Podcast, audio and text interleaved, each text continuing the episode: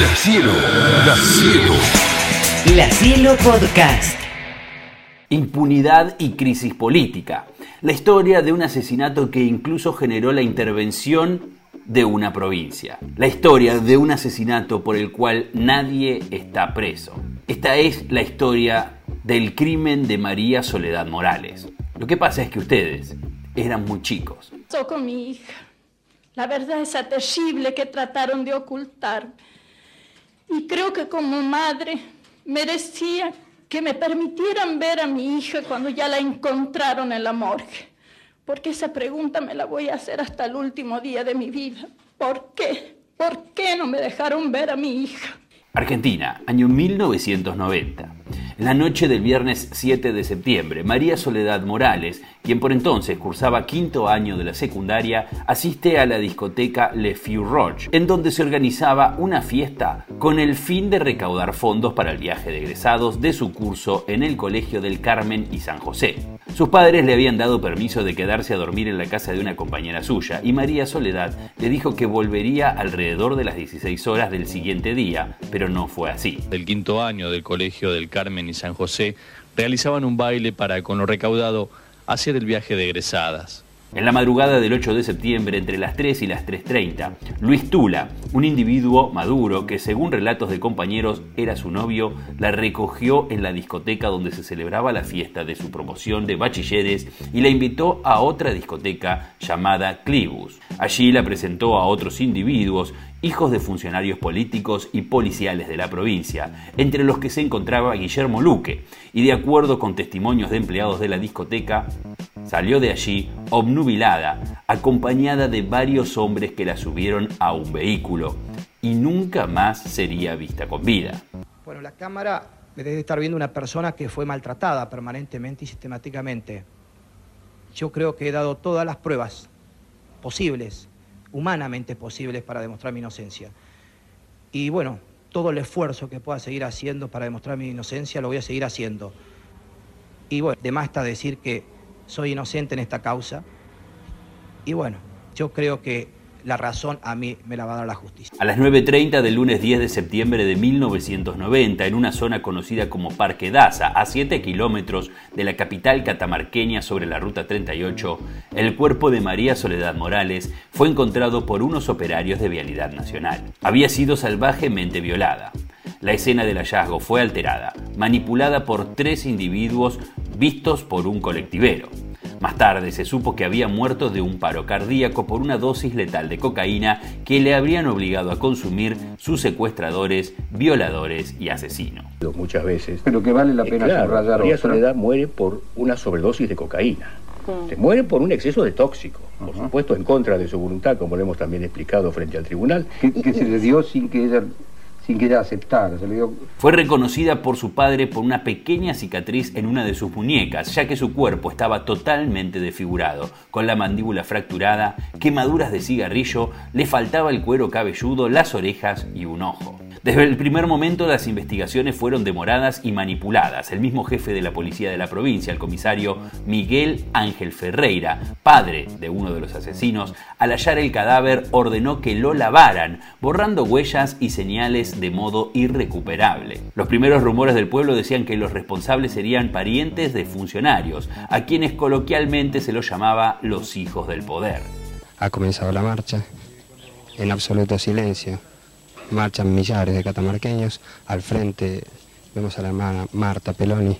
La muerte de una jovencita que llevaba el nombre de la Virgen, de la Virgen que es la Señora de Catamarca, debía servir para despertar a un pueblo, para poner a su alcance el camino de su liberación. Los medios de comunicación difundieron que eran sospechosos del crimen los jóvenes Guillermo Luque, hijo del diputado nacional Ángel Luque, Pablo y Diego Jalil, sobrinos del intendente José Jalil, y Miguel Ángel Ferreira, hijo del jefe de la policía provincial. Una serie de personas que se han agrupado para acusarme a mí debido a que quieren desviar la información y desviar la atención del pueblo de Catamarca y quieren eh, dividir a la familia catamarqueña. Esto ya no es eh, algo serio, señor.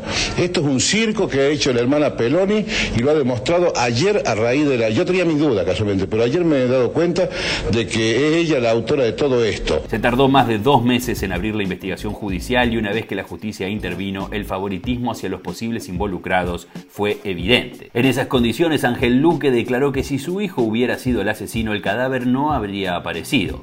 El escándalo llevó a la expulsión de diputado en el Congreso y a que en 1991 el gobierno de Menem interviniera el Poder Judicial de la provincia, después el Poder Legislativo y finalmente el Poder Ejecutivo destituyendo a Ramón Saadi. Extender la intervención federal a los poderes ejecutivos y legislativos de la provincia de Catamarca.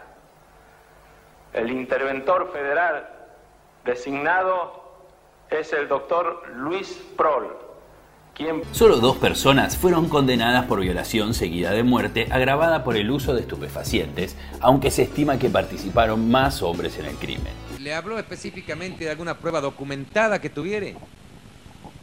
No me, no, no, no sabía, no me acuerdo, no me recuerdo eso. Usted sabe que el público, los que veíamos así el juicio, nos dábamos cuenta de quienes men- mentían también. Decíamos, este está mintiendo, por los ojos nos damos cuenta, por la mirada, bueno, por las contradicciones también, ¿no es cierto?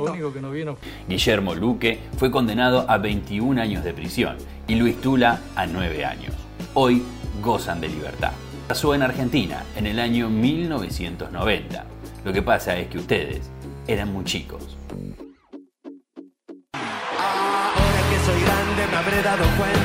Todo es tan bueno. De la puerta de entrada de seis está en el bife de chorizo y el vino. Están los vecinos casi siempre obedeciendo el destino. El vigilante medio argentino.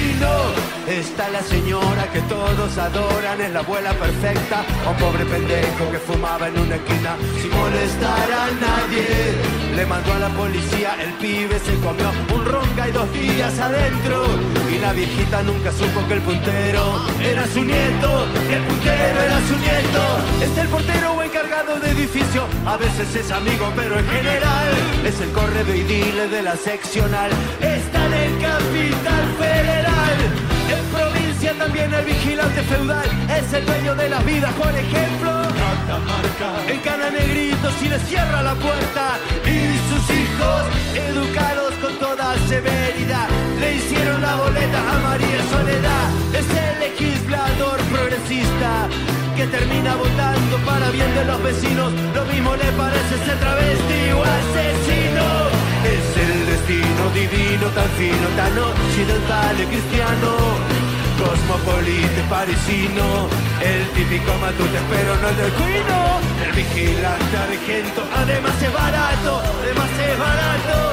Es el destino tan fino